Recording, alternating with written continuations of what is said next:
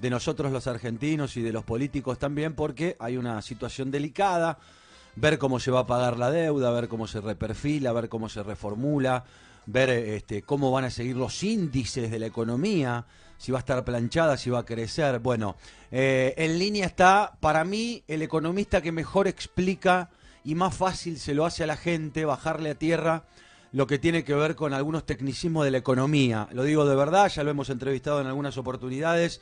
Es Claudio Suchovicki, que está del otro lado, el conocido Sucho, así le decimos. Claudio, bienvenido a Show Attack aquí a Radio Latina y a Telemax en la televisión. Soy Mariano Pavón, estoy con Mónica Nefke y con Tiki Barral aquí en los estudios. ¿Cómo te va? Buenas tardes, bienvenido. Muchas gracias, gracias por esa presentación y saludos a todos y a los oyentes. Mm, bueno, bueno Sucho, contanos, eh, ¿cómo, ¿cómo estás viendo hoy si tenés que hacer un panorama rápido de la economía en la Argentina y todo este tema, esta introducción que hice con respecto a la deuda y demás? La verdad, ¿verdad? Sí. No tengo ni idea. Claro. Así estamos. Eh, pero en serio, no, no es que finalmente es interpretaciones de lo que creo, como dicen, están jugando al póker y, y, hay intencionalidades. Hay cosas que son más fáciles de entender y empezamos por ahí si querés. Sí. Pero repito, y por eh, eh, honestidad intelectual, eh, es como que adivino más o confundo más lo que quiero que pase con lo que realmente tienen en la cabeza, que no lo sé, de un lado y del otro. voy por la primera interpretación, que es el tema de la deuda. Obviamente la noticia fue el reperfilamiento del AF20, que es el bono dual, en el cual estaba haciendo una encrucijada muy fuerte eh, y difícil de salir en ambos lados. Suponete que vos sos un fondo común de inversión. El fondo común de inversión, los Templeton de este mundo, o los Fidelity, o los Pinco, que tenían estos bonos, que tienen estos bonos, no están administrando plata de ellos, es plata de terceros. Es como que vos me diste la plata a mí, yo administro el fondo, y en, realidad yo tengo responsabilidad hacia vos que estoy manejando tu dinero. ¿Qué les ofreció el gobierno? Dame tu bono dual y yo te doy un bono nuevo eh, a más largo plazo. El bono dual te lo tomo a 65, que era el valor del dólar oficial. Pero el fondo dice, sí, pero yo no compro dólares ese valor. Si los tengo que comprar, los voy a tener que pagar 84, 85. Con lo cual estoy teniendo una quita del 35-40%. Eh, desde ese punto de vista, ¿y por qué voy a aceptar si no es default? Mi cliente me va a matar. Es como que yo te diga, vos, ¿sabés qué? La plata que vos tenías, te la cambio por, no sé, patacones, aunque el patacón no sabemos si va a existir o no va a existir. Eh, ¿Bajo qué punto de vista? Lo acepto, repito, tengo la responsabilidad legal del otro. Y el gobierno lo que estaba atrapado diciendo, bueno, yo no te puedo eh, tener un trato diferencial ni comprar dólares porque se me escapa el tipo de cambio.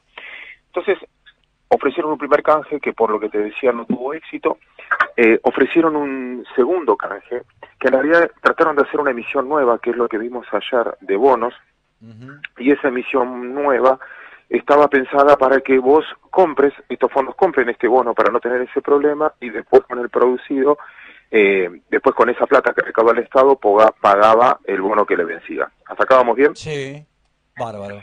Bueno, entonces, ¿qué pasó? Hay que entenderlo entre personas que no se tienen confianza o entre instituciones que no se tienen confianza. Es como que yo te a vos te venda, no sé, un celular.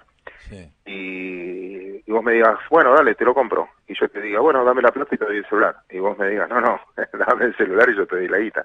No, no, viste cuando desconfían. Entonces, el fondo le decía, bueno, no, pagame y yo te compro el bono nuevo. No, no, no, no, emitime el bono nuevo y yo te pago. No, no, no, no, pagame. Bueno, no hubo acuerdo.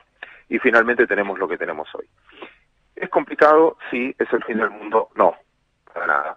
Eh, hoy hice una salvedad, sobre todo para los locales, que yo los bonos que no me pagaron, técnicamente en default los puedo utilizar para un canje de bonos futuros.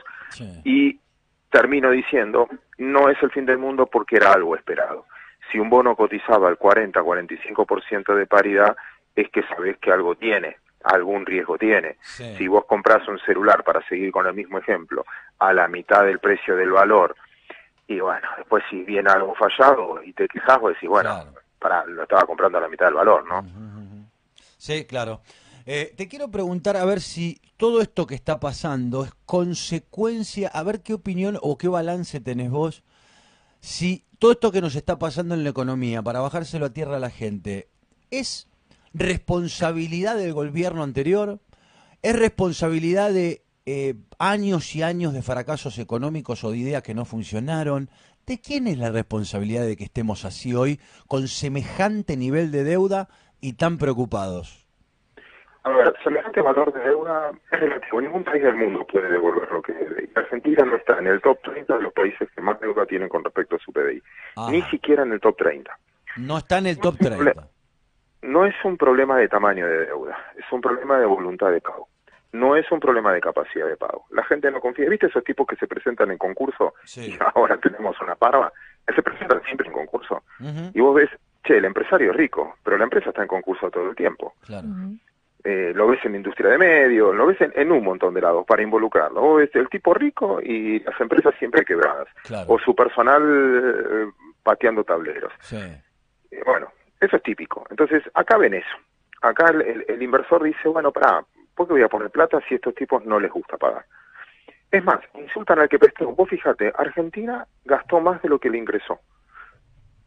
Echarle la culpa a la evasión impositiva, echarle la culpa que gastamos mucho y mal, lo que vos quieras, pero gastamos más de lo que nos ingresa. Pedimos plata prestada. Todos los gobiernos pidieron plata prestada. Hay una secuencia de lo que se fue endeudando cada gobierno para echarle la culpa, si querés, a los desde el 70 años, 60 años, siempre fuimos tomando deuda, distintos gobiernos.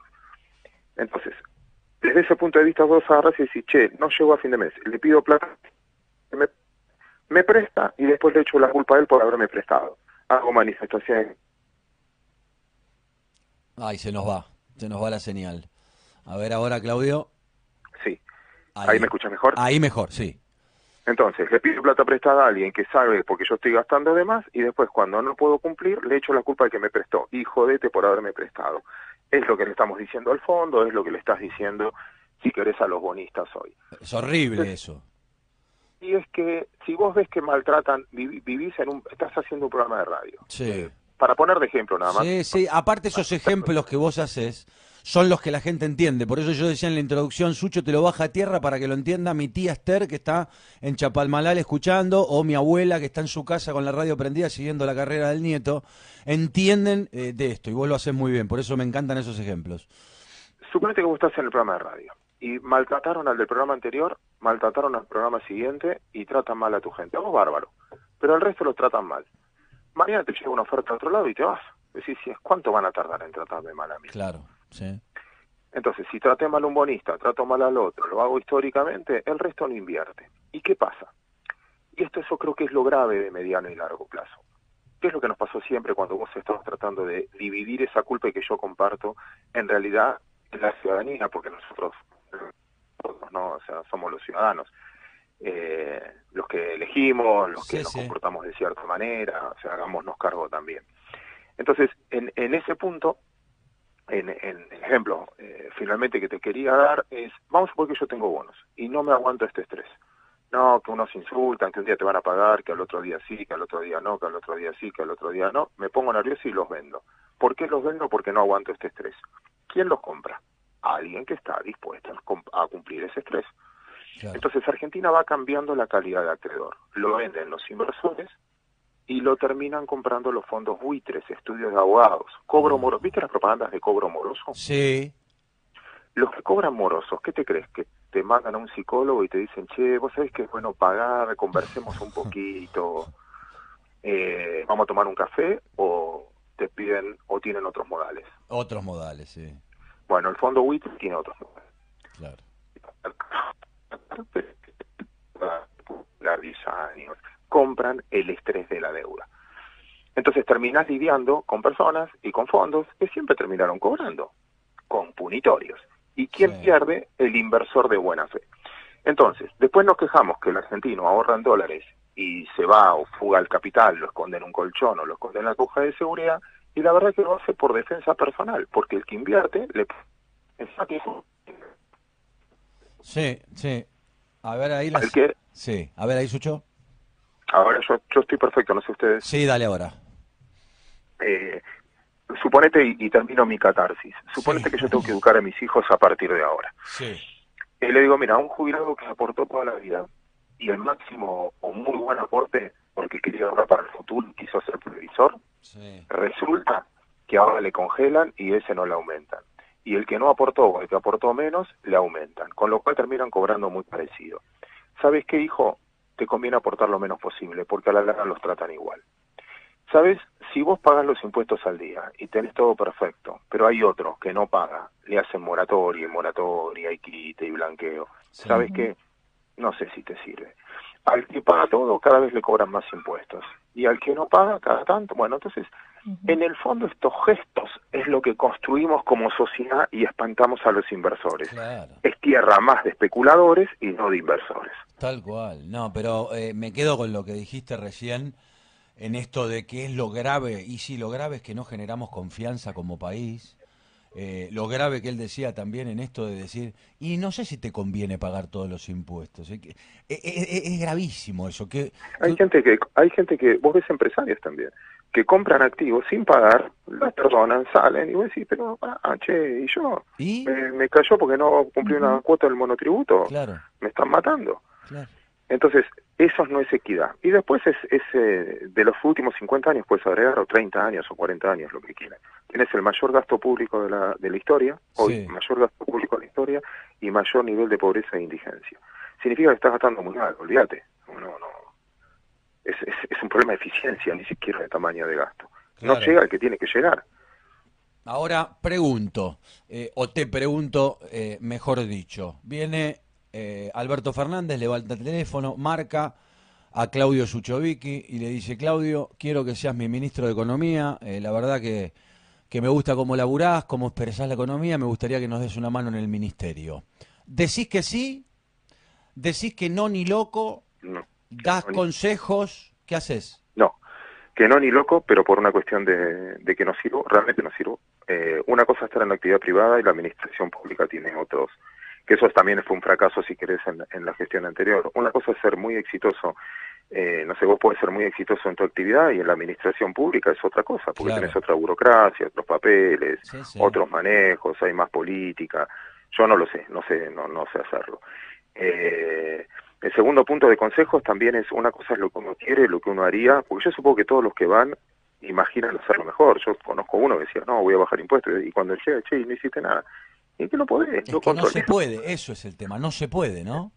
Hay muchas veces, es tan grande, es tan burocrático para hacer un papel, para autorizar una exportación, una importación, para comprar 200 dólares, 500 dólares. No tenemos libertad de, decisión. Entonces, desde ese punto de vista, no, no sé si es, es, es, mucho más estructural el problema. Y, y la otra es el milagro. A veces siento que viste, estás, no sé, yo ponía el ejemplo, o lo estaba escribiendo, de estás haciendo un asado y al lado tenés 10 expertos en asado como vos. Y uno te empieza, che, subí la parrilla, el otro bajala, che, el otro no, te pone, y te pudrís. Esto es lo mismo, no, no, no imitas, no, no, pero para sí, esto sí, esto no, todos opinamos, todos hablamos, todo, todo no, tampoco. La ansiedad nos está matando. Muchas manos en un plato hacen puro garabato, decía mi abuela. ahí está, lo explicaste mucho mejor. Pero, y la verdad es que vos, fíjate lo que es el argentino. Pero agarra el canal que quieras y el analista que quieras, saca la ideología. Sí. No, hay que aumentar el gasto porque el Estado tiene que ayudar a los pobres y, bueno, aumenta el gasto, perfecto. No, no podés cobrar tantos impuestos porque, ah, listo, entonces tengo que subir el gasto y bajar impuestos, listo. Ah, no te endeudes. Y bueno, ¿cómo hago si no bajo gasto y no subo impuestos? No, no te endeudes. Ah, y aparte me emitas dinero porque genera inflación. Es decir, no, no entiendo lo que crees. Ah, y ¿sabes qué? Subí el dólar para que pues, seamos más exportaciones. Pero ¿sabes qué? Bajame el dólar porque si no me sube mi costo de vida. Y la verdad que escuchas todo eso y decís, que agarre otro, yo no lo sé manejar. Tal cual. Qué cosa. Otra de estas preguntas así, suposiciones. ¿Tenés hijos, Claudio? Sí. Bueno. Eh, uno de tus hijos, no sé, el mayor, cuando cumple 18 años, o 19 o 20, viene y te dice, papá, me quiero ir del país porque la verdad que acá veo que no hay futuro, no tengo, no me gusta lo que veo, eh, la corrupción, todo lo que pasa. Necesito tu consejo, papá, para que me digas, me quedo, me voy, ¿qué hago? ¿Qué le decís? Eh, me está pasando, tengo dos de 23 y uno de 21 y, y, esa es discusión. Soy muy egoísta al respecto porque estoy pensando en qué me conviene a mí, qué quiero yo. Claro. La, segunda, la primera pregunta le tengo que contestar como una pregunta, como buen paisano que soy, siempre contestamos con preguntas. Sí. Eh, ¿A dónde? ¿A dónde vas? Vos decís, ¿vos, vos crees que Argentina es solo? Ah, a ver, nómbrame. ¿A dónde te querés ir? Porque Inglaterra con el Brexit no tiene problemas que la inmigración de tal lado, que Estados Unidos contra, bueno, Estados Unidos ponele distinto, España, ponele, pero también tiene sus problemas políticos. Tiene una grieta Cataluña de, de 500 años, no de 12. Y empezás a girar y decís, bueno, pero Brasil, ¿no? ¿Qué te crees que no tiene el mundo está muy difícil, porque está muy difícil, porque finalmente hubo un cambio en la concepción social, y yo creo que eso es lo más relevante, sobre todo para la generación de mis hijos. Lo único que les puedo decir es que sean libres, roten, no se aferren a nada. Mi principal error, yo vengo de una generación educada con miedo, que hijos o nietos de errantes, de pueblos errantes, que tener las cosas propias y la propiedad privada era necesario para la tranquilidad, la estabilidad, aferrarte a algo, es como llegué no me toque mover más, ya tengo mi techo, ya tengo mi casa, y era ese mandato familiar. Yo creo que la construcción social de mis hijos es completamente distinto. Rota, no te aferres a nada, porque si después no puedes vender donde vos tenés, quedás aferrado al lugar. Te compraste en un lugar donde se inunda, después no te puedes decir porque nadie te lo compra porque no vale nada porque se inunda, pero no te puedes decir porque es lo único que tenés, entonces tenés que quedar esclavo y rehén de lo que vos compraste. Mm. Liviano de equipaje, como decía la canción de, claro. Eh, de lo, más libre posible. En la vida, mi, mi generación fue preparada para vivir, yo tengo 54, en mi generación eh, el promedio de vida era 72, 75 años, y 30 años era la mitad de tu vida y vos tomabas decisiones. La verdad que mis hijos van a vivir 100, 110 años, 100 años promedio. La verdad que 20 años es un nada de su vida. No tomes no te apures a tomar decisiones para el resto de tu vida. Los otro que le diría, cuida el planeta. Yo no tengo incentivo para hacerlo porque me queda poco en este planeta, pero vos te quedan 90 años más en este planeta, ¿sabe qué? Cuídalo. La sustentabilidad es más importante que la rentabilidad. ¿De qué te sirve tener si después se te incendia todo, como está pasando en muchos lugares? Creo que cambió la concepción y creo que eh, no debería ser tan juez, porque ellos tienen un proceso distinto, la tecnología los hizo distinto. Perdón lo largo de la respuesta. No, no, pero está bárbaro, estamos escuchando todos atentos acá la verdad que, mm, está, está muy bueno como lo expresas. Bueno, Claudio, gracias. Gracias por estar cada vez que te, solicitamos y lo mejor para vos y tu familia. Un abrazo. Un abrazo Ahí estaba. Claudio Suchovicki, qué bien que explica todo, ¿no? ¿Eh?